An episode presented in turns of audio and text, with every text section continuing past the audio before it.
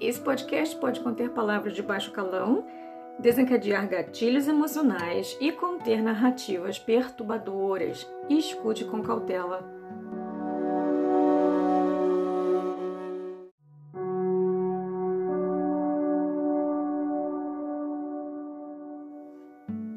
Esse podcast tem por objetivo informar, educar e expandir a conscientização a respeito das dinâmicas narcisistas do transtorno de personalidade narcisista em especial, das comorbidades que ocorrem nesses tipos de indivíduo. Se você sente que você precisa de terapia, por favor, procure por um profissional qualificado na sua área. As visões aqui representadas são minhas e não necessariamente são termos oficiais usados pelos conselhos de psicologia. Olá, pessoal. Mariana mais uma vez aqui no Pontos e Pontos.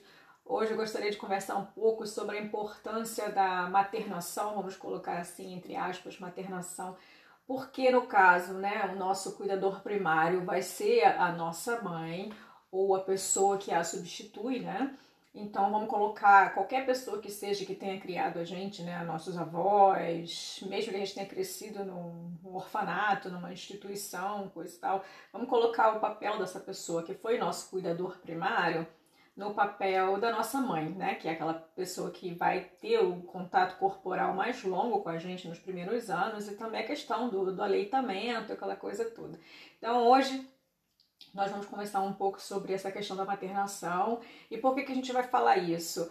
É, a gente se vê da maneira que a gente era visto quando era criança, né? Então vamos colocar os pontos luzes. Então a maneira que nós crescemos na nossa família, a maneira com, com a qual os nossos pais nos enxergavam, é a maneira, ou não enxergavam, é a maneira que a gente vai se ver hoje em dia. Então, se a gente crescer numa família que nos dava atenção, que nos validava, que dizia que a gente está fazendo alguma coisa certo, é, e apontava também quando a gente está fazendo uma coisa errada, de forma né, carinhosa e saudável, coisa e tal, se, se era uma família que apoiava, que incentivava, então você vai crescer dentro dessa dinâmica e você vai aprender todas essas coisas. O que não vai acontecer, por exemplo, quando as crianças não são vistas ou elas são abusadas porque os adultos não têm paciência, não têm tempo, não têm recurso e essa criança fica ali ocupando espaço, dando trabalho, sendo um estorvo e você vai começar a se ver assim. Né? A primeira infância vai ser a fase mais importante na vida de uma pessoa por isso que hoje em dia tem tanto peso em cima da educação da primeira infância. Deveria existir mais ainda. Tem muita pesquisa ainda sendo feita nisso, várias escolas alternativas aparecendo por causa disso, porque nós somos indivíduos é, é, temos lá né, as nossas singularidades, mas num todo nós vamos ser muito similares, principalmente nessa primeira infância, né?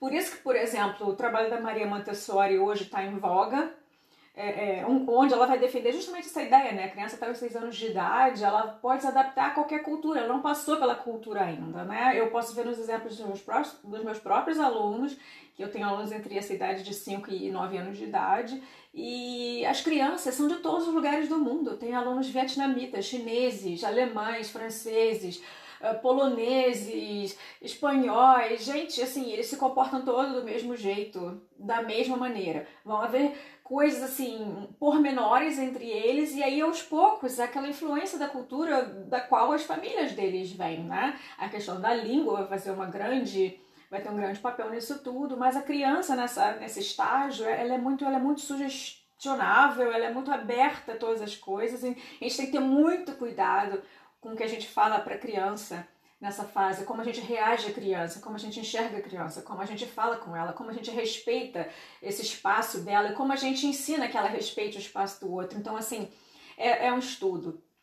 Por falar nisso, eu tenho é, é, passado os dias né, observando vários estudos dessa área de psiquiatria e psicologia infantil e são vários experimentos que eles estão é, colocando de crianças né, que eram institucionalizadas, são crianças que, cujos pais morreram ou abandonaram, e essas crianças foram criadas na maior parte do tempo em orfanatos. Né? Muitas delas todos os experimentos feitos com crianças até os 18 meses, quer dizer, bebês ainda, 18 meses de idade. Essas crianças é, chegavam nessas instituições, às vezes já tendo passado por vários tipos de, de famílias, seis, sete famílias diferentes, elas não se adaptavam. Então, o que, que acontece na negligência, né, com relação à negligência, quando essas crianças não são maternadas? E eles vão mostrar vários desses exemplos. Crianças que não andam, crianças que não se desenvolvem motriz a, motricidade não se desenvolve, eram crianças que não conseguiam olhar no olho de ninguém, eram crianças que não levantavam do lugar onde se colocava ela né? Ela ficava ali que nem um prego, ela não fazia nenhum esforço para levantar, ela não fazia nenhum esforço para andar, ela estava sempre abaixo do peso. Eram crianças com vários tiques, assim pode, pode a gente dizer. Era uma, o, o tique é uma maneira dessa criança poder, é, como é que eu vou dizer, se consolar, né? Qualquer tipo de aflição ou ansiedade que ela esteja sentindo. Eram crianças que não interagiam com os adultos que chegavam para fazer esses estudos.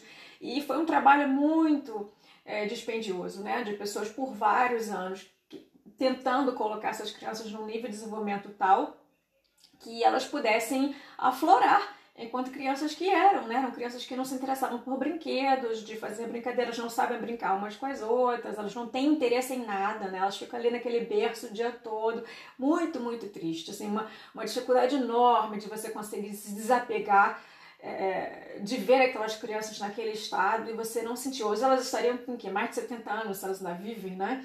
E a gente não sabe né, o que está no histórico de todas essas pessoas que passaram por essas gerações. Hoje é muito mais falado certas coisas, na era da internet tudo fica mais óbvio, né, as pessoas filmam mais, botam mais a boca no trombone, as coisas são mais é, divulgadas. Então a gente tem essa sensação de que o mundo hoje está uma loucura só, mas pode ser apenas consequência da informação que a gente tem. Muito mais informação do que a gente tinha no passado. Então a gente vai falar sobre tudo isso hoje, sobre a questão do abuso e da negligência, né? O abuso em si, o espancamento, é, o xingamento, as ofensas verbais, coisa e tal, elas vão ser consideradas que a gente chama de abuso por comissão. São aquelas pessoas que estão ativamente abusando da criança. Mas também será abuso com as mesmas consequências, o abuso por omissão, que é justamente a questão da negligência, do abandono e a pobreza vai ter um papel enorme dentro do desenvolvimento dessas crianças, porque a pobreza também pode ter um agente narcisístico na vida de uma criança. Vamos falar sobre isso no futuro, sobre o papel da pobreza no desenvolvimento de uma criança, enquanto a figura de um pai ou de uma mãe é, narcisista, por exemplo, porque a criança crescer sem recursos e sem espaço para se desenvolver vai ter uma, um peso muito grande no desenvolvimento dela no que ela vai se tornar na idade é, adulta, né? Então, tudo que a gente viveu, todos os nossos anos, desde o momento que a gente nasceu até agora, é, é, a soma de tudo isso é o que a gente é hoje, né? Nós somos, nós somos as somas das nossas experiências, nós somos as somas de todas as pessoas é, é que passaram pela nossa vida, todas as pessoas que nos influenciaram, todas as pessoas que a gente influenciou, sejam essas coisas positivas ou negativas. Todo mundo vai ter essas experiências negativas e positivas. Uns muito mais negativos, uns muito mais positivos. Então, é a soma disso tudo que vai fazer essa nossa personalidade, né? É baseado nisso tudo que a gente vai se tornar a pessoa que a gente é hoje. Então, cada fase da nossa vida, elas vão precisar de desafios, né? Então, naquela idade lá do bebê, vai precisar ser desafiado também ou será muito importante que ele tenha o espaço para desenvolver certas habilidades e conforme você vai crescendo, é, esses desafios têm que mudar, né, de acordo com a sua idade coisa tal. Ele tem que se tornar mais complexo, você tem que mostrar é, é, habilidades, você tem que mostrar que você está conseguindo se desenvolver em certas áreas. O que acontece muitas vezes dentro de certas famílias, por causa do abuso, onde essas pessoas né, ficam atacando essas crianças o tempo todo, ela não tem chance de, de se mostrar, ela, ela, ela, ela quer ficar invisível porque ficar visível é agressão, né? E na questão da família que também é negligencia, nunca vê, nunca sabe nem que ela tá ali, é, isso vai surtir também efeitos muito, muito negativos, né? A gente, para crescer saudável, a gente precisa criar consciência das nossas forças, das nossas fraquezas, todos nós temos, e essas forças e fraquezas precisam se equilibrar não é só se achar a cereja do bolo o tempo todo e também não é se achar a mosca do cocô do cavalo do bandido, como minha avó gostava de falar, o tempo todo. Então vão haver momentos em que a gente vai estar mais feliz ou mais triste, isso é normal, mas a pessoa só viver na euforia não é normal, né? Não é neurotípico, não deveria ser, e a pessoa também só viver na fossa também não é. Então, se a gente teve uma infância muito turbulenta, cheia de problema, muitas brigas, coisas que não se resolviam, segredos que não eram conversados, então todas essas coisas elas vão aparecer na sua vida adulta, né? o que você esconde bate a porta várias vezes, né? Não adianta você varrer para baixo do tapete, porque a sujeira uma hora ela vai sair e ela vai ficar te assombrando, vai ficar voltando, batendo na sua porta até que você resolva o problema, né? Então a gente tem que aprender a crescer e ser validado como pessoa. Eu existo, eu sou um ser humano, eu tô aqui nesse mundo e eu preciso que alguém me enxergue. E a partir desse momento que alguém te enxerga, você começa a se enxergar também, né? Você se vê como a sua mãe te via, como o seu pai te via, principalmente a nossa mãe.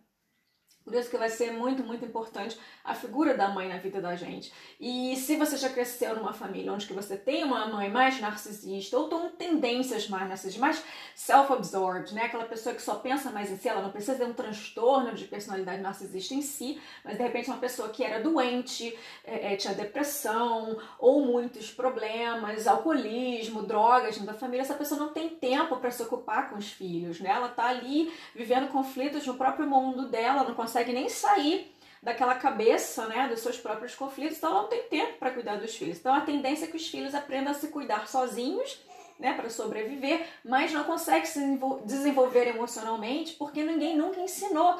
Então assim, a nossa vergonha, o nosso medo, a nossa culpa, tudo isso vem da infância, se isso não é trabalhado, né? Você não vai conseguir sentir coisas genuínas sobre si mesmo coisas autênticas, admiração pelos seus esforços, orgulho do seu trabalho, é, é, de todas as coisas que você conquista, porque ninguém nunca se orgulhou de você, ninguém nunca te mostrou como é que é ser admirado, ninguém nunca te admirou. Você vai aprender a ser admirado como? Né? Então isso vai ter um peso enorme é, é na vida dessas pessoas.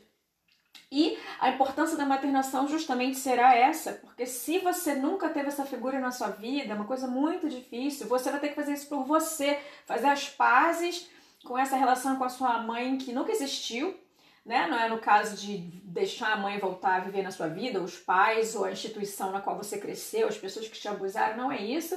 Você vai ter que fazer as pazes com o seguinte fato, que você não recebeu aquilo que você tinha direito de receber enquanto criança que você foi uma vítima do abandono, que você foi uma vítima da negligência, que você foi uma vítima do abuso e que você não cresceu com todas essas ferramentas necessárias para você se tornar um adulto emocionalmente autossuficiente. E você vai ter que fazer isso por você agora. E eu sinto muito por mim, por todas as pessoas que têm essa dificuldade, é, é, é porque você vai precisar fazer. Né? Não tem outra pessoa que vai poder fazer por você. Existem terapias em que essas coisas poderão ser simuladas, existem essas terapias de maternação também, mas por outro lado, ela vai ter um limite, porque isso tem que partir de dentro para fora e você vai ter que chegar a um ponto em que você consiga, com o auxílio do seu terapeuta, inclusive, fazer isso por você mesmo. Você vai ter que experimentar muito, você vai ter que começar, seja lá dos 20, dos 30, dos 40, 50, 60 anos, aprender a fazer por você o que ninguém nunca se deu o trabalho de fazer. É um fardo enorme, mas é uma missão que nós temos que levar para frente, porque senão a gente não sai desse buraco nunca, a gente não se cura nunca, a gente não melhora nunca e a gente vai ficar sempre sendo vítima e alvo de abusador, principalmente abusador emocional, porque essas pessoas elas vão é, chegar até a gente prometendo coisas, tentando preencher buracos que a gente não consegue preencher. Né? A gente não consegue preencher os nossos próprios baldes, então a gente vai ficar catando comida no lixo, comida mofada no lixo. Então, é, vamos falar sobre algumas coisas que a gente pode fazer para a gente mudar um pouco essa percepção, como é que a gente pode se dar um pouco de amor próprio, é, de cuidados, vai ser muito importante cuidar de si mesmo. E quando a gente fala de amor próprio e cuidados, autocuidados, as pessoas às vezes, às vezes é, visualizam coisas loucas, tipo assim, você tem que sair num cruzeiro, num spa, num cruzeiro durante três meses. Não, são, são coisas mais profundas do que isso e às vezes mais simples. É, nem tudo tem que custar dinheiro. É, o dinheiro é só um dos recursos que você possa aplicar. Se você tenha use-o. É, é, mas não necessariamente vai ser tudo sobre o dinheiro, né? Então, coisas que você vai precisar pensar, abrir sua mente, experimentar coisas que até então, por exemplo, quando você era criança, eram proibidas ou ridicularizadas porque as pessoas achavam sei lá, coisa de maluco, de retardado, seja lá o rótulo que as pessoas gostavam de dar, coisa de viadinho, coisa de sapatona. Não importa aqueles rótulos que a gente ouvia e, e, e, coisas horríveis que a gente ouvia quando a gente é criança, sem entender nada disso, coisa de putinha, seja lá o que for, você abrir essa mente e tentar ver quais eram aquelas coisas que de repente você gostaria de ter feito e nunca pôde fazer porque as pessoas te ridicularizavam por causa daquilo. Não estou falando de coisas proibidas, não estou falando de quebrar é, é, lei, não estou falando de, de, ir lá matar o vizinho. Realmente isso você não vai poder fazer. Mas eu estou dizendo assim de coisas que de repente, brincadeiras, jeito de se vestir, é dar para você mesmo esse espaço de achar cabível que você pode ser ridículo, você pode rir de si mesmo. Você agora é um adulto, você vive no corpo de um adulto, você tem todos os recursos de um adulto para que você possa se defender. E se você quiser ser ridículo, você tem o direito. Se você quiser é, é, que as pessoas riem de você, não importa. O que importa é você tentar experimentar com certas coisas. Então, por exemplo, do que você gosta, né? Genuinamente do que você gosta. Muitas pessoas que chegam depois desses abusos narcisísticos seja da família, e muitas vezes por causa de um parceiro que era narcisístico e acabou com a nossa vida, né? Quase acabou com a nossa vida, que a gente vai se dar conta que a dinâmica da nossa família também nunca foi lá essas coisas. Então a gente não sabe quem, quem a gente é, o que a gente gosta. Você tem que começar a experimentar com as coisas. Então, assim, qual é o seu perfil, quais são as cores que você gosta, quais são as, as texturas, as comidas, os cheiros, assim, para para avaliar com calma. Se você sempre comeu aquela comida porque diziam que era aquilo que tinha que comer, ou não era aquilo que tinha que comer. Por exemplo, se você nunca gostou de carne e você sempre teve vontade de ser vegetariano e você comia carne porque a família obrigava, ou o contrário, né? A família obrigava a comer, ser vegetariana porque eles eram, então você que experimente as coisas. Então assim, você tem que descobrir o que é que é aquilo para você, né? Quais são as texturas que você gosta da sua comida, se é mais mole, se é crocante, se é duro, quais são os cheiros que você gosta, se são cheiros cítricos, florais, seja lá o que for, experimentar com os seus sentidos, né? Não só os seus cinco sentidos físicos, mas também com o seu sexto sentido, por que não? Então você começar a perceber quais são os seus talentos.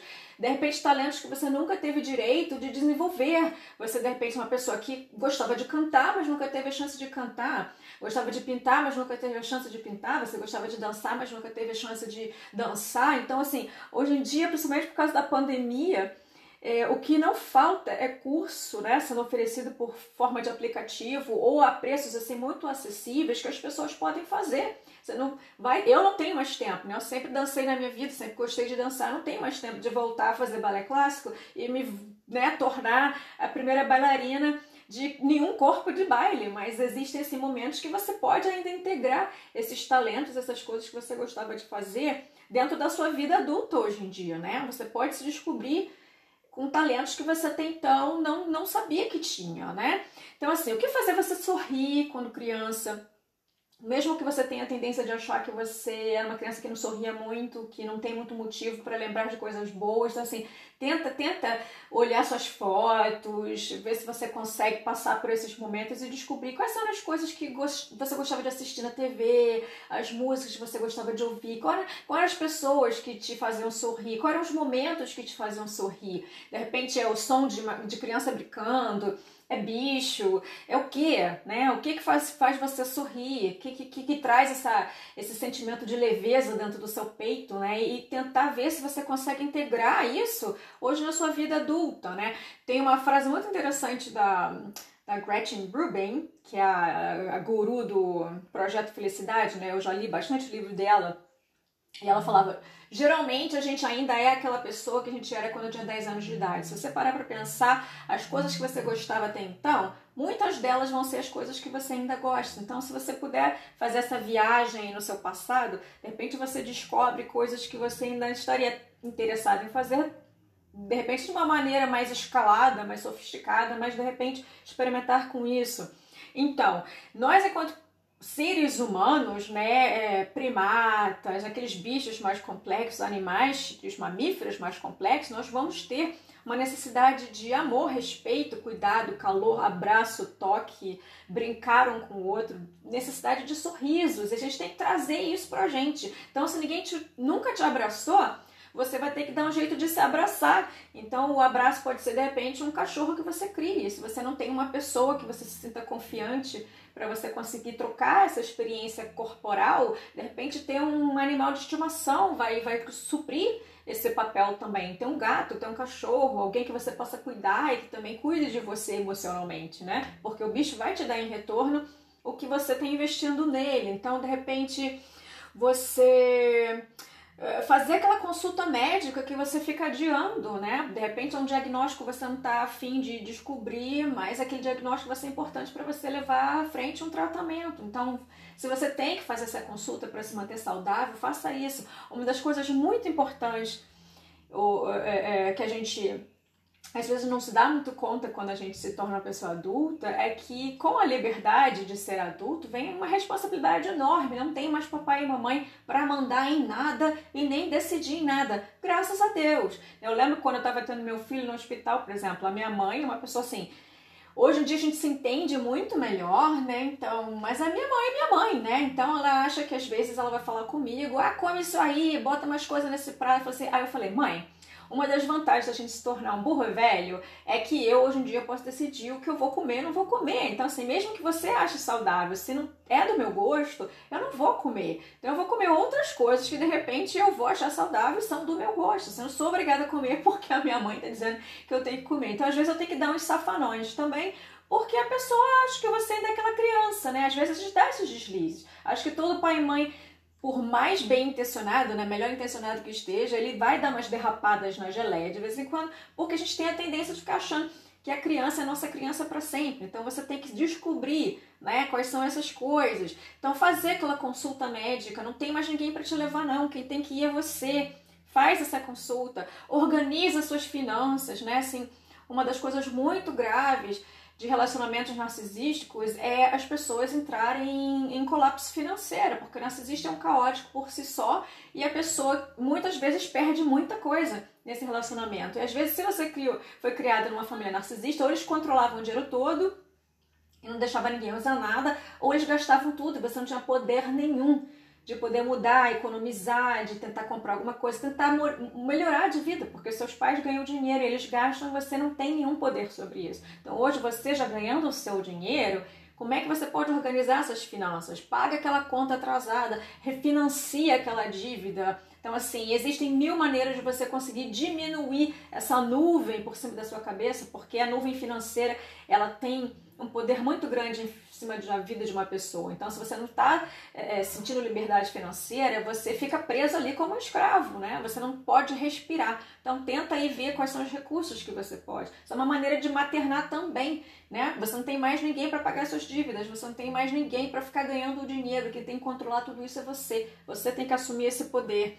Então, se você consegue custear, vai fazer uma massagem. Você não precisa passar um mês dentro do spa, mas de repente você pode pagar uma massagem por mês. Né? Você pode, por exemplo, dedicar um dia de spa em casa, se você tem esse tempo, se você tem o espaço, não precisa ir num profissional, mas você pode ir lá comprar coisas interessantes, uns sais de banho, seja lá o que for, qualquer momento que você reserve para cuidar de você, fazer uma unha, um cabelo, botar uma máscara na cara, tudo isso é uma maneira de autocuidado, né? Não precisa custar os olhos da cara.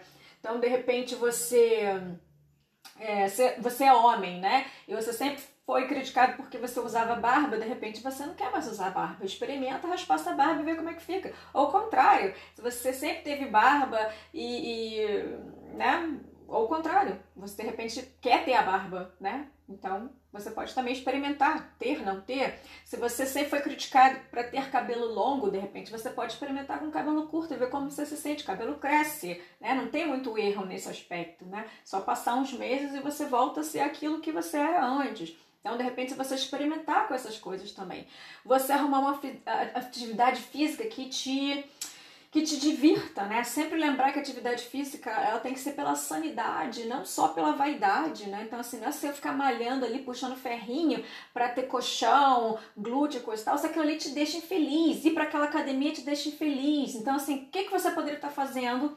Para a sua boa forma e a sua sanidade mental, porque o exercício vai ser muito importante. Uma pessoa que está cheia de energia dentro dela e não está tendo onde ela usar, ela vai implodir, né? Em algum momento essa energia ela vai te destruir por dentro, né? Ela precisa sair, né? A panela de pressão. Você precisa gastar esse excesso para que você se concentre nas coisas importantes. Então, de repente é jogar um vôlei, de repente é correr, de repente é andar de bicicleta, de repente é sair para passear com o cachorro, qualquer coisa você consiga integrar respiração, né, tomar mais ar fresco. De repente você descobre também uma outra atividade que vai te satisfazer muito mais do que ficar puxando ferrinho na academia. Você pode, por exemplo, se você tem filhos, você pode negociar com alguém que fica com as crianças um dia para você, tirar um dia para dormir. Né? Você, contra mãe, é, saindo de relacionamento abusivo, é uma coisa que eu não tinha, era um recurso que eu não tinha, porque eu estava aqui sozinha com meu filho e eu não dormia, eu não durmo anos. Né? E, e, e, é muito difícil. Se você não dorme, você não consegue concatenar as suas ideias, né? É uma das formas de tortura mais sensíveis que existem, né? Você, você não consegue pensar, você não consegue existir se você não dorme. Então vai ser muito importante. Se você está dormindo demais, de repente dormir de menos. Se você está dormindo de menos, de repente dormir mais. Tentar equilibrar, né? Como é que você pode fazer isso aí? Então, se você, por exemplo, tem uma família e o abusador não vive mais com você e você está querendo assim criar novas rotinas, de repente você pode criar uma noite de jogos, uma noite que vai ter um cardápio específico, toda sexta-feira você faz não sei o que, uma vez no mês você faz não sei o que, assim, momentos especiais pelos quais você pode esperar, principalmente se na sua família de origem você não tinha nada disso, não existiam datas comemorativas, os natais, os aniversários, eram tudo muito cheio de briga, muito conturbado, de repente você está querendo recriar esses momentos na família, com os seus filhos, então por que não? Se você tiver um parceiro que te apoie mais ainda, enquanto família, o que, que pode, esses rituais vão ser importantes também, certas tradições que a sua família pode desenvolver também, uma maneira de você se maternar. Então, toma aquele remédio que você está aí lutando para não querer tomar. De repente, um remédio vai ser a diferença entre você ter a cabeça para tratar certas coisas e não ter a cabeça, né? Porque uma pessoa que está na fossa, ela não consegue sair da fossa se ela não receber, às vezes, né, uma medicação que dê a energia necessária para levantar da cama. Se você não consegue levantar da cama, não tem mais nada que a gente possa te falar. Né? Então você precisa primeiro sair desse estágio para você poder conseguir fazer, dar o próximo passo. Então, fazer aquela dieta que você de repente tem que fazer para se desinflamar, para se desintoxicar, né? Cinco minutos de bolo de chocolate para depois ficar cinco dias passando mal, será que compensa? Então, de repente, vai ser um recurso que você vai ter que fazer. Não tem mais mamãe e papai para dizer o que você pode ou não pode comer. Quem tem que decidir é você. Quem tem que assumir esse controle das suas vontades é você. Então, de repente, você reavaliar, reavaliar o seu trabalho. Você está satisfeito com o trabalho que você tem? Será que é possível economizar para que você tenha o suficiente para você mudar de carreira ou estudar outra coisa? Será que você consegue assim pôr um limite? Eu vou ficar mais dois anos aqui nesse inferno e aí faz aquela promessa de aguentar o que der para você conseguir guardar o dinheiro para emergências e fazer coisas importantes como estudar e mudar de carreira. Então eu não quero mais trabalhar aqui com essa gente abusiva, mas também não posso sair daqui e ficar desempregado com a mão na frente e outra atrás. Então você tem que também remanejar todos os seus recursos e um deles vai ser de repente economizar para você conseguir mudar de carreira, mudar de emprego, mudar de trabalho tentar cozinhar coisas é, é, saudáveis, né? Uma das coisas que acontece muito em famílias narcisistas é que eles não ensinam nada aos seus filhos, né? Muitas porque crescem com essa famigerada tradição da empregada doméstica. Não estou aqui para me meter na vida de quem tem empregada doméstica e não tem. Eu não tenho. Eu não, não enxergo com bons olhos essa ideia da empregada doméstica, mas existem pessoas que, né, contratam lá serviço de empregado doméstico, tem vida conturbada, coisa e tal. Então, tem a sua empregada doméstica, mas existem coisas que você tem que aprender a fazer por si mesmo. Você não pode depender de um outro adulto, ficar fazendo tudo por você. Você não sabe lavar a sua própria roupa. Mesmo que você tenha empregada, mas se um dia faltar, se um dia tiver um problema, você tem que fazer. Você fazer a sua própria comida, você cuidar dos seus próprios filhos. Você dar banho nos seus filhos, você não ficar dependendo sempre de uma outra pessoa que pode te deixar na mão de uma hora para outra, né? As pessoas estão aqui até o momento que elas estão aqui, amanhã elas podem não estar mais. E você é a última pessoa que tem que estar tá lá para cuidar de você mesmo, né? Então, por favor, aprenda a usar uma cozinha, o mínimo que seja, não precisa se tornar um chefe da Michelin, mas você pode cozinhar coisas básicas, né? Para que você tenha um pouco mais de qualidade de vida, comer coisas é, com melhor qualidade, né? Minimizar suas distrações, minimizar os seus gastos. Vou fazer um episódio especial sobre isso.